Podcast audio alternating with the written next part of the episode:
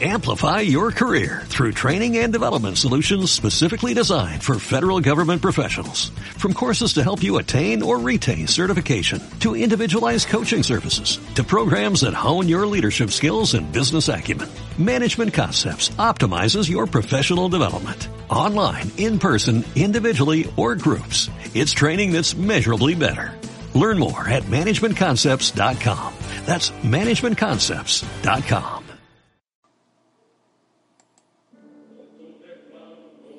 ¿Qué es Ostara?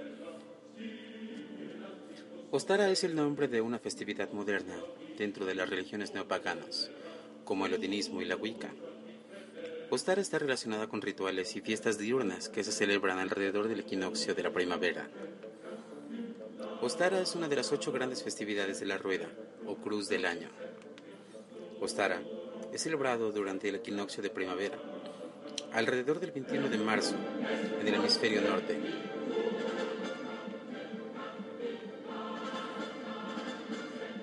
y alrededor del 23 de septiembre en el hemisferio sur.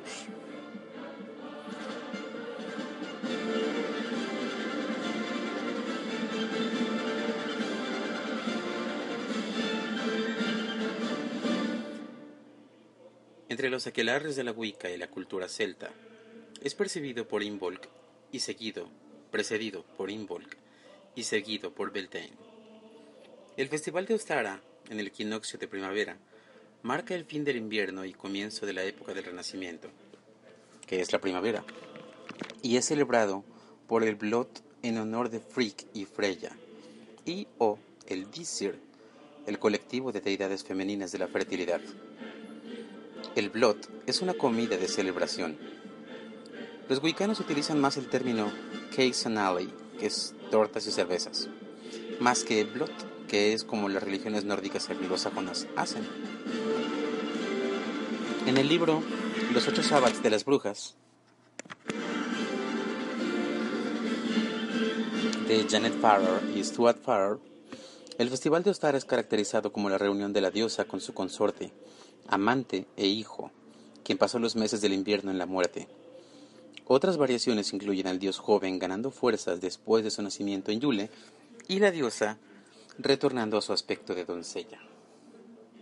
Pero, ¿quién es Ostara? Ostara, en el antiguo inglés Eostre, es el nombre de una antigua divinidad germánica de la primavera, cuyo primer antecedente documental procede del monje benedictino Beda el Venerable, quien en su libro historiográfico De Temporum Ratione afirma que los anglosajones llamaban al mes de abril Eosturmonad, en homenaje a una divinidad de ese nombre, Eostre,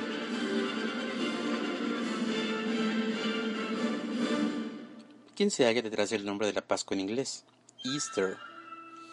Luego es Jacob Grimm, sí, el de los hermanos Grimm, quien vuelve a retomar el tema de la diosa germana de nombre Ostara en su libro Mitología Alemana.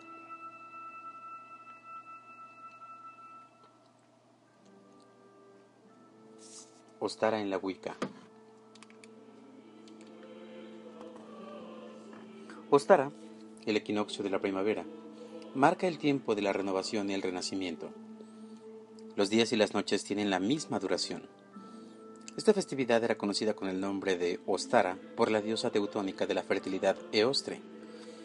En este tiempo la tierra se empieza a calentar y a convertirse en un paraíso verde. Todo es símbolo de fertilidad.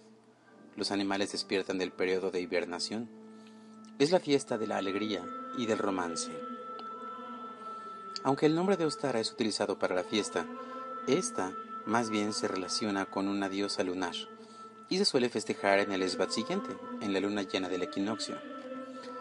Cuenta la mitología griega que Perséfone, o Core, es una joven doncella raptada por Hades, el dios del submundo. Su madre, Demeter, la diosa de la tierra, se deja llevar por el dolor de la pérdida de su hija, lo que provoca que el invierno y la muerte lleguen a la tierra.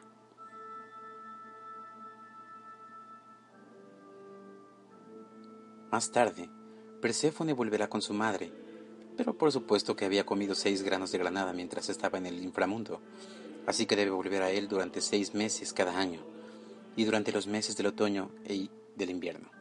Bueno, en esos meses es cuando debe volver. Su reaparición anual en primavera otorga tanta alegría a su madre que la tierra florece una vez más. Este día celebramos el reinicio de la vida después de un prolongado periodo de oscuridad y frío. El calor de la primavera se lleva el frío, dando vida y fortaleza a la tierra para iniciar un nuevo ciclo.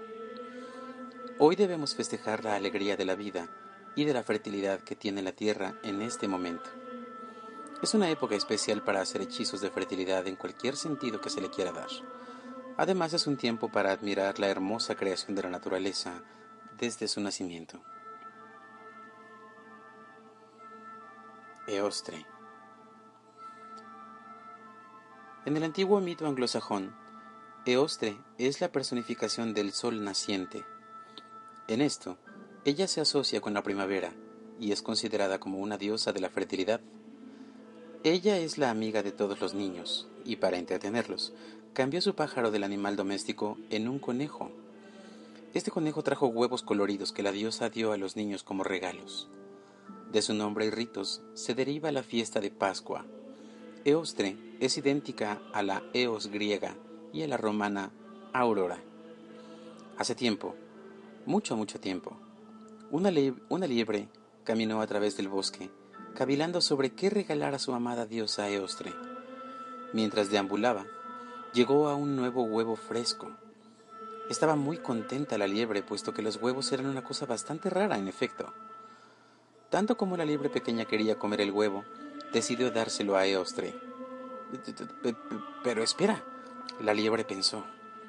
Mi señora Eostre puede tener tantos huevos como quiera, cuando quiera, porque ella es una diosa y puede hacer esas cosas. Así, la liebre decidió que tenía que hacer el huevo tan hermoso como la misma Eostre. Tomó el huevo y comenzó a decorarlo. Pintaba el huevo con todos los colores de la primavera y había añadido muchos símbolos hermosos que eran sagrados para Eostre. Cuando terminó de decorar el huevo, la liebre lo presentó a Eostre. Ella estaba tan contenta con la humilde ofrenda de la liebre, pequeña, que le pidió salir y compartir este delicioso huevo a todo el mundo, especialmente a los niños, que son también símbolos de la primavera. Así que hoy en día, descendientes de la liebre honran a petición de Iostre y entregan los huevos decorados a todos los niños del mundo en el equinoccio de la primavera. Ostara, el sábado pagano de la primavera. Los ritos del equinoccio de primavera en el hemisferio norte. Ostara es la festividad que marca el equinoccio vernal, el 21 o 22 de marzo, la primavera en el hemisferio norte. Es el equilibrio entre la oscuridad y la luz, el punto a partir del cual el día se hace más largo que la noche. Ostara es el segundo de los cuatro sábados menores y llega durante la estación litúrgica cristiana de la cuaresma que se termina con la fiesta de la Pascua de Resurrección. Eostre es la celebración de lo juvenil, del crecimiento y de la fertilidad. Toma el nombre de una diosa germánica que tiene como emblema la liebre y la gallina, que son animales muy prolíficos, y los huevos, que son el símbolo más importante de la fertilidad. De allí el significado de los huevos de Pascua. Alban Eilir es el nombre druida de Ostara, hace referencia a la aurora, el día naciente. Etimológicamente, el nombre deriva de la raíz indoeuropea ausos, del griego eos, del latín aurora, del inglés Easter, del español aurora, este, estío, oriente, etc. Según esta interpretación, es claro que este, el punto cardinal de donde sale el sol, tiene la misma simbología que la aurora. Es el comienzo del día, pero también indica el comienzo de la estación estival, el verano. La primavera es la primavera, el primer verano, y verano viene del latín ver, veris, primavera, primo, vero. Es igual a primavera, pero a su vez la palabra ver proviene de una raíz indoeuropea que significa crecer. Cargado de simbologías paganas, El equinoccio de primavera se festeja actualmente con diversos símbolos. Se ofrecen huevos pintados o huevos de chocolate, conejos de chocolate, etc. Todo ello para asegurar la llegada de la primavera. La simbología del huevo es muy significativa.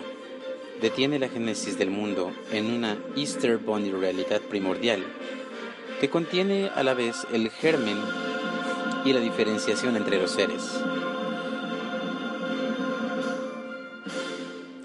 Significa la renovación periódica de la naturaleza.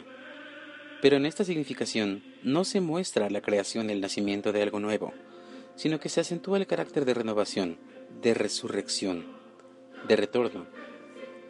Esto se destaca claramente en la simbología cristiana de la Pascua de Resurrección. Después de la muerte, la resurrección de Jesús. La naturaleza renace y la energía se reconstruye en la medida que los días se hacen más largos. Se purifican las toxinas acumuladas durante el invierno, se hacen planes y proyectos, se renuevan las cosas viejas.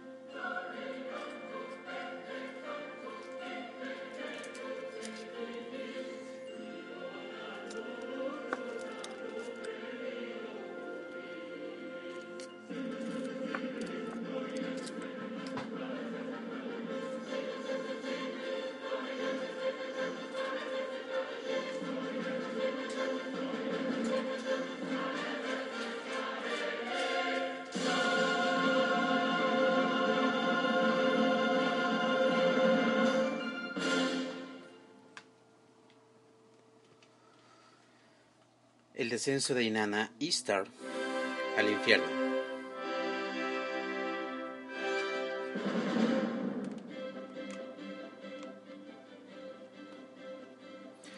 Cuando desde lo alto del cielo la belicosa Itán, Inanna, diosa del amor y de la guerra, quiso visitar el infierno para evitar quedarse atrapada para siempre en el mundo de los muertos, ordenó a su asistente, Ninshupur, que informara a los dioses de su viaje. Al llegar al palacio de Ganser, en el centro del mundo inferior, con gesto autoritario, Inanna ordenó al portero abrir las puertas. Este la interrogó acerca del motivo de su presencia y la diosa respondió que deseaba asistir a los funerales de Gugalana, marido de Eresquigal, su propia hermana y reina del infierno. Cuando Eresquigal fue informada de la presencia de su hermana, preocupada, se golpeó los muslos con rabia y se mordió los labios ordenó al portero descorrer el cerrojo de las siete puertas del infierno y permitirla entrar. Sin embargo, la reina del infierno ordenó también que al entrar en su palacio, Inanna fuera despojada de sus poderes y sus vestimentas. Así ocurrió. Y cuando Inanna fue conducida ante el trono de Eresquigal completamente desnuda y desarmada, indignada, protestó por el trato recibido pero los siervos de Eresquigal la obligaron a guardar silencio y acatar los rituales del infierno. Entonces, la diosa Eresquigal la miró con furia y lanzando contra ella un grito de maldición, la convirtió en un cadáver. A continuación, el cadáver de Inanna fue colgado en un clavo. Pasados tres días y tres noches, Temiendo por la vida de su señora, Ninshupur alertó a los dioses tal y como les habían ordenado. Tal y como se le había ordenado. En primer lugar, Ninshupur acudió al palacio de Ekur para pedir la ayuda de Enlil, el rey de los dioses. Sin embargo, Enlil se negó a prestar su ayuda a Inanna, alegando que la diosa mm, debía asumir las consecuencias de su propia decisión. A continuación, Ninshupur derramó sus lágrimas ante Nana, dios de la luna y padre de Inanna, pero éste tampoco escuchó sus súplicas. Finalmente, la sierva de Inanna acudió a Enki, creador de los hombres, quien se apiadó de la diosa y se propuso salvarla. Para ello, sacando un poco de tierra de debajo de sus uñas. Enki moldeó un kungara y un kalatur. Los animó.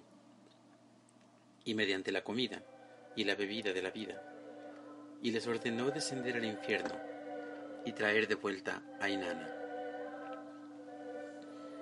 Ya en el interior del palacio de Ganser, el Kurgara y el Kalatur se compadecieron de los dolores de Ereskkigal por la muerte de su marido y lloraron por ella. Cuando halagada Ereskkigal se los, les ofreció el agua del río y del grano de los campos en agradecimiento, el Kurgara y el Kalatur se negaron a aceptarlos.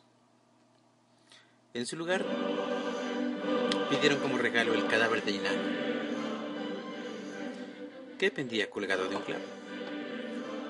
Una vez que tuvieron el cadáver de la diosa Inanna en su poder, el Kurgara y el Kalatur derramaron el alimento y el agua de la vida sobre ella, e Inanna regresó a la vida.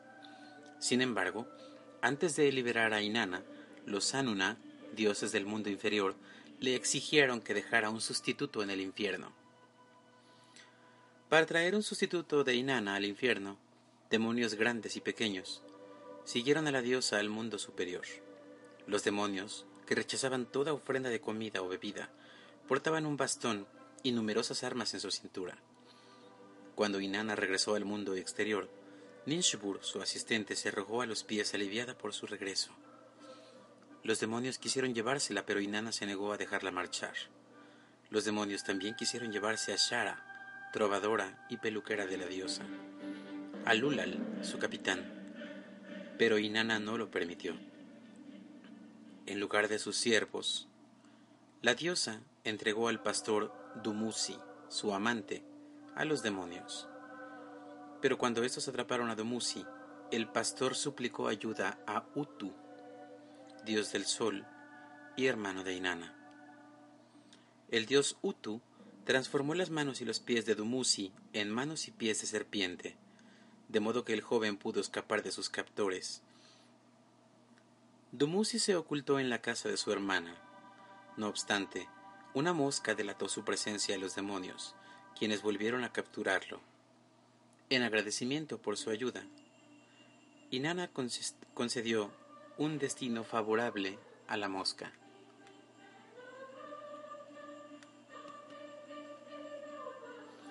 Cuando los demonios apresaron a Dumuzi, Gestinana, su hermana, suplicó a la diosa que se la llevaran a ella en su lugar. Y Nana, apenada por el llanto de la muchacha, le permitió sustituir a su hermano durante la mitad del año. De esta forma, la diosa logró regresar al reino de los dioses tras descender al infierno. Hay una perspectiva totalmente distinta acerca del descenso de Inanna a los infiernos. Esta es una leyenda que se llama El descenso de Ishtar a los infiernos. La mitología babilónica, sumeria y acadia comparte leyendas y dioses, epopeyas y héroes. Una de estas nos narra una historia que tiene como protagonista a una divinidad lunar, la diosa del amor, el sexo y la guerra el descenso de Ishtar a los infiernos.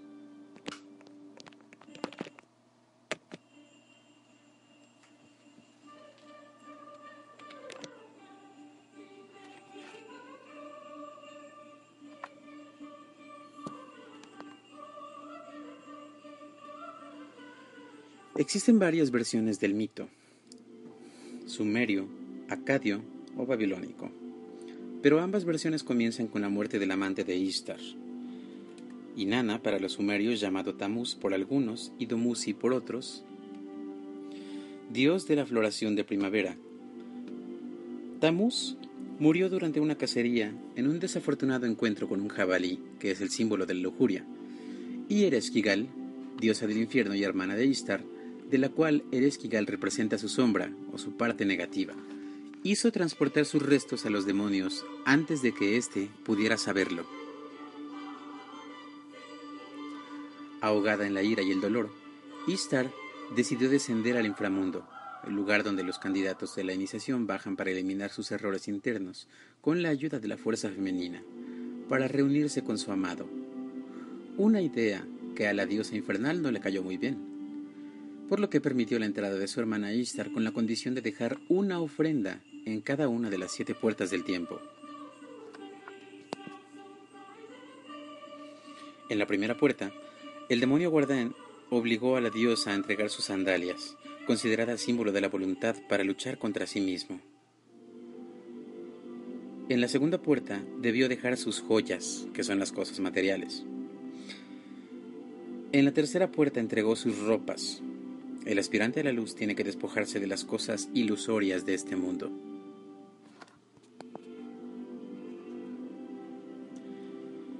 Necesitamos morir de instante en instante, de momento en momento. Solo con la muerte del ego adviene lo nuevo. Así como la vida representa un proceso de gradual y siempre de exteriorización o extraversión, igualmente la muerte del yo es un proceso de interiorización graduativa, en el que la conciencia individual, la esencia, se despoja lentamente de sus inútiles vestimentas al igual que Ishtar en su simbólico descenso, hasta quedar enteramente desnuda y despierta en sí misma ante la gran realidad de la vida libre en su movimiento. En la cuarta ofrenda, los cuencos dorados que cubrían sus pechos, que significa renunciar a la sexualidad inferior para trabajar con una sexualidad superior. En la quinta puerta dejó su collar, éxtasis de la iluminación. En la sexta puerta, sus pendientes, y con ellos su magia. Y finalmente, en la séptima puerta, Ishtar se despojó de su corona de mil pétalos, que simbolizaban la divinidad. Una vez completamente desnuda, símbolo de humildad, Ishtar pudo entrar en la eternidad y rescatar a su amado, pero eres Kigal la que pone las pruebas se arrepintió de haberle permitido el acceso y le prohibió la salida. Mientras tanto, en la tierra, la ausencia de Istar se sentía. Las personas ya no se casaban, ya no nacían niños, por lo que los demás dioses tuvieron que intimar a Ereshkigal para que permitiese el regreso de la diosa del amor y la fertilidad. Una vez que hubo recuperado todas sus pertenencias, es decir, todas sus virtudes, Istar regresó junto con su marido ya purificado, y el mundo de los mortales volvió a la normalidad. Otra versión nos cuenta que la ambiciosa diosa ya desnuda, libre de las cosas ilusorias de este mundo, ante el trono de Ereshkigal, intentó ocuparlo, pero los siete jueces del mundo de los muertos le quitaron la vida y colgaron su inerte cuerpo en un gancho. El aspirante debe vencer a los demonios de su inframundo a una costa de su propia vida. La muerte de la diosa significa, pues, la muerte de su naturaleza errónea interior, pero luego fue rescatada por petición de los dioses. La divinidad siempre ayuda al estudiante en el trabajo de eliminación de su ego y su falsa personalidad. En el mito del descenso de Istar a los infiernos, se simboliza el curso de las estaciones y las etapas o eras por las que pasa el ser humano, y se asemeja a los mitos griegos de Afrodita Adonis, Perséfone y Demeter.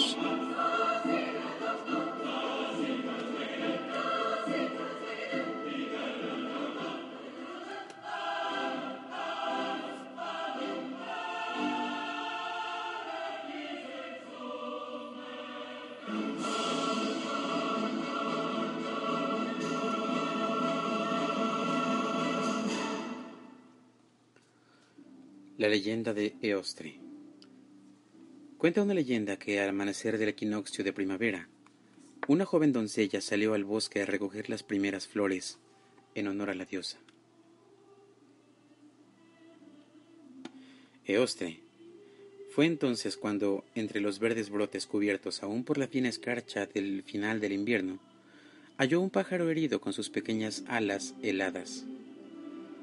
La joven lo tomó entre sus manos y lo puso bajo los primeros rayos del sol de la mañana, pidiendo a Eostre que lo salvara. La diosa, conmovida, mandó su cálido aliento en forma de arco iris irradiando la vida su pequeño, irradiando de vida su pequeño cuerpo. Pero aún así seguía muy débil. Así que para salvar su vida, decidió transformarlo en una, nieve de la, en una liebre de las nieves. Así no tendría miedo de las noches frías y los días cambiantes de primavera. Sin embargo, la transformación no fue completa. El pájaro tomó el aspecto de liebre, sí, pero mantuvo la capacidad de poner huevos. Pero estos ya no eran como los demás. El poder de la diosa hizo sin querer que estos fueran hermosas joyas de colores, que la liebre, en agradecimiento por salvarle la vida, iba guardando su regalo durante todo el año en los recodos del bosque, para que la mañana del equinoccio de primavera, día en el que Ostre volvía, las jóvenes doncellas del lugar los recogieran en su honor, recordando así aquel día en que la diosa, con su transformación, le devolvió la vida. La costumbre perdura hoy en día, y aún podemos ver cómo los más jóvenes se lanzan a buscar en bosques y jardines los preciosos huevos que la liebre de las nieves deja para Eostre, aportando a quienes lo logren encontrar toda la abundancia que puedan desear.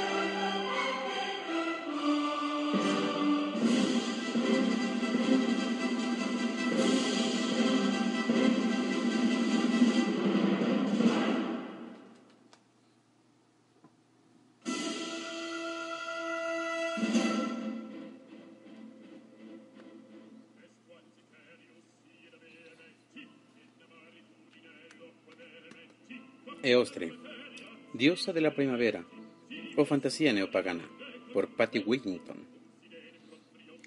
Cada año en Ostara, todo el mundo empieza a hablar sobre una diosa de la primavera conocida como Eostre. De acuerdo con las historias, es una diosa asociada con las flores, y la primavera y su nombre nos da la palabra Pascua, así como el nombre de la misma Ostara. Sin embargo, si comienzas a investigar para obtener información sobre Eostre, encontrarás que la mayor parte de la misma es la misma.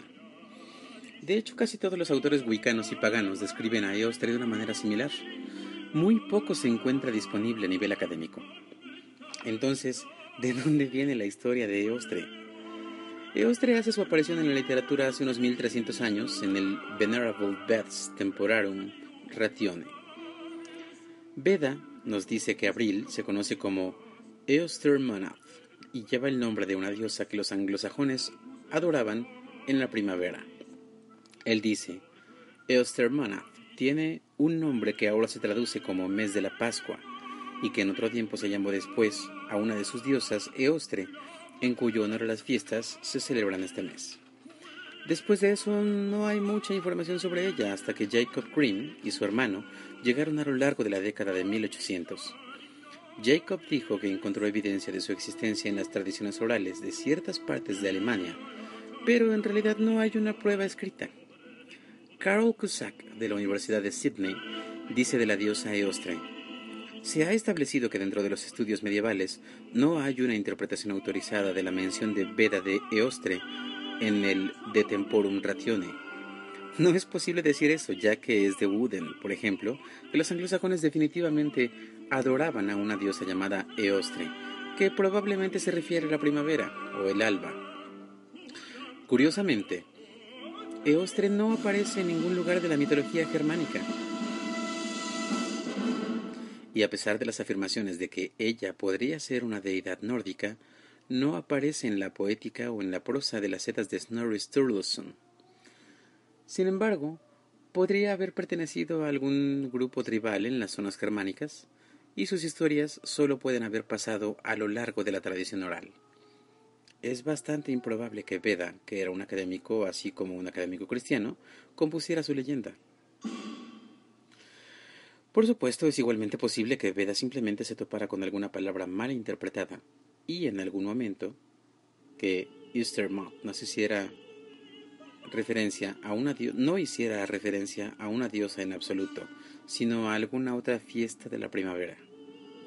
El blogger Pathos y el autor Jason Mankey escriben: La más probable Eostre histórica es la diosa localizada adorada por los anglosajones en el actual condado de Kent, al sureste de Inglaterra. Está en Kent, donde vemos las más antiguas referencias a nombres similares a Eostre. Recientemente se ha argumentado que tal vez era una diosa matrona germánica.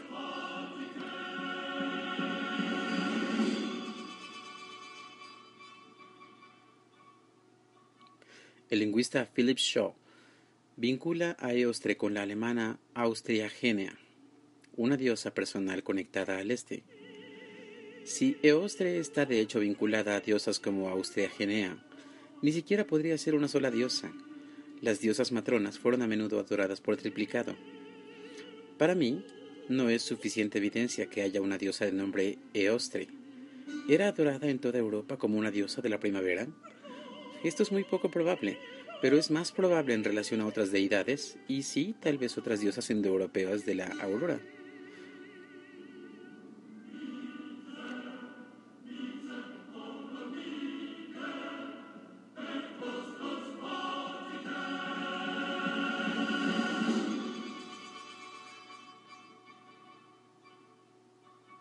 No hay nada que sugiera que arrojó huevos de color a la gente y rodeó con conejos. Pero las deidades evolucionan. Por lo tanto, si Eostre existe o no, nadie lo sabe.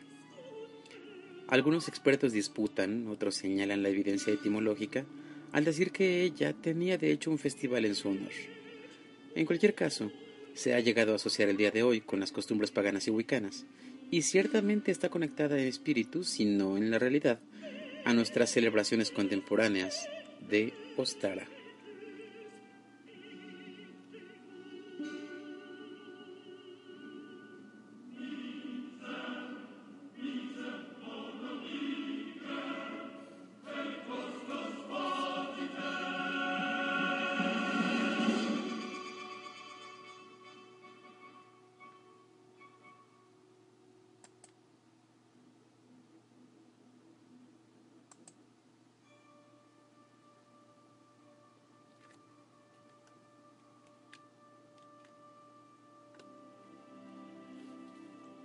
La resurrección de Perséfone.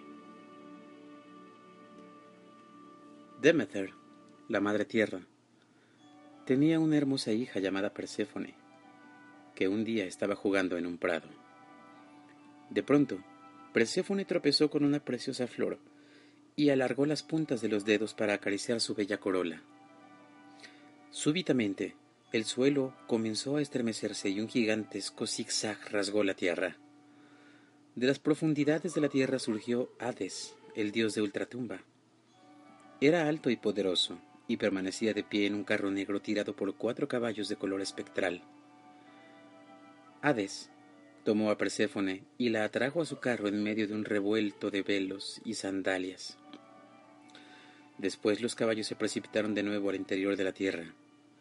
Los gritos de Perséfone son cada vez más débiles a medida que se iba cerrando la brecha de la tierra como si nada hubiera ocurrido. Los gritos y el llanto de la doncella resonaron por todas las piedras de las montañas y subieron borbotando en un acuático lamento desde el fondo del mar. Demeter oyó gritar a las piedras, oyó los gritos del agua. Después un pavoroso silencio cubrió toda la tierra mientras se aspiraba en el aire el perfume de las flores aplastadas arrancándose la diadema que adornaba su inmortal cabello y desplegando los oscuros velos que le cubrían los hombros, Demeter voló sobre la tierra como un ave gigantesca, buscando y llamando a su hija.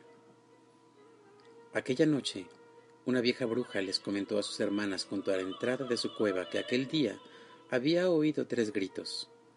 Uno era el de una voz juvenil lanzando alaridos de terror, otro, una quejumbrosa llamada, y el tercero, el llanto de una madre. No hubo manera de encontrar a Perséfone, y así inició Demeter la búsqueda de su amada hija a lo largo de varios meses. Demeter estaba furiosa, lloraba, gritaba, preguntaba, buscaba en todos los parajes de la tierra, por arriba, por abajo y por dentro. Suplicaba compasión y pedía la muerte. Pero por mucho que se esforzara, no conseguía encontrar a su hija del alma. Así pues, ella, la que lo hacía crecer todo eternamente, maldijo todas las tierras fértiles del mundo gritando en su dolor, Muéranse, mueran, mueran. A causa de la maldición de Demeter, ningún niño pudo nacer. No creció trigo para amasar el pan. No hubo flores para las fiestas ni ramas para los muertos. Todo estaba marchito y consumido en la tierra reseca y los secos pechos. La propia Demeter ya no se bañaba. Sus túnicas estaban empapadas de barro y el cabello le colgaba en enmarañados mechones. A pesar del terrible dolor de su corazón, no se daba por vencida. Después de muchas preguntas, súplicas e incidentes que no se habían dado el menor resultado, la diosa se desplomó junto a un pozo de una aldea donde nadie la conocía. Mientras permanecía apoyada contra la fría piedra del pozo, apareció una mujer, más bien una especie de mujer, que se acercó a ella bailando, agitando las caderas como si estuviera en pleno acto sexual, mientras sus pechos brincaban al compás de la danza. Al verla, Demeter no pudo menos que esbozar una leve sonrisa.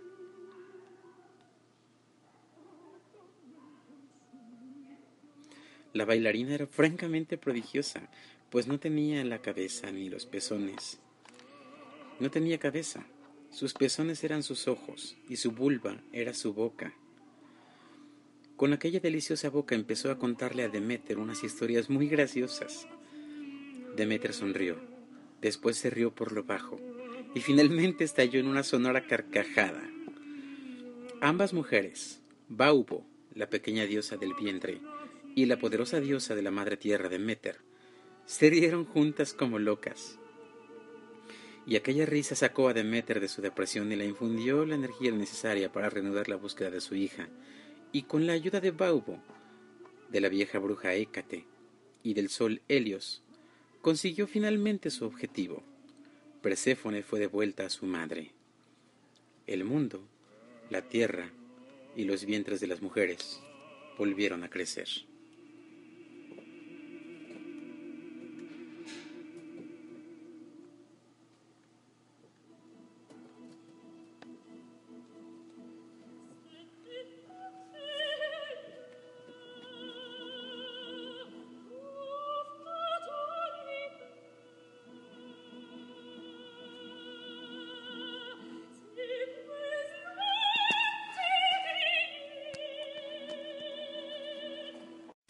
Amplify your career through training and development solutions specifically designed for federal government professionals.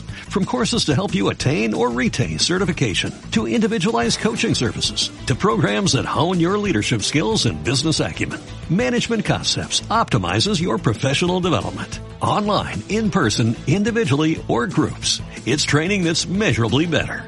Learn more at managementconcepts.com. That's managementconcepts.com.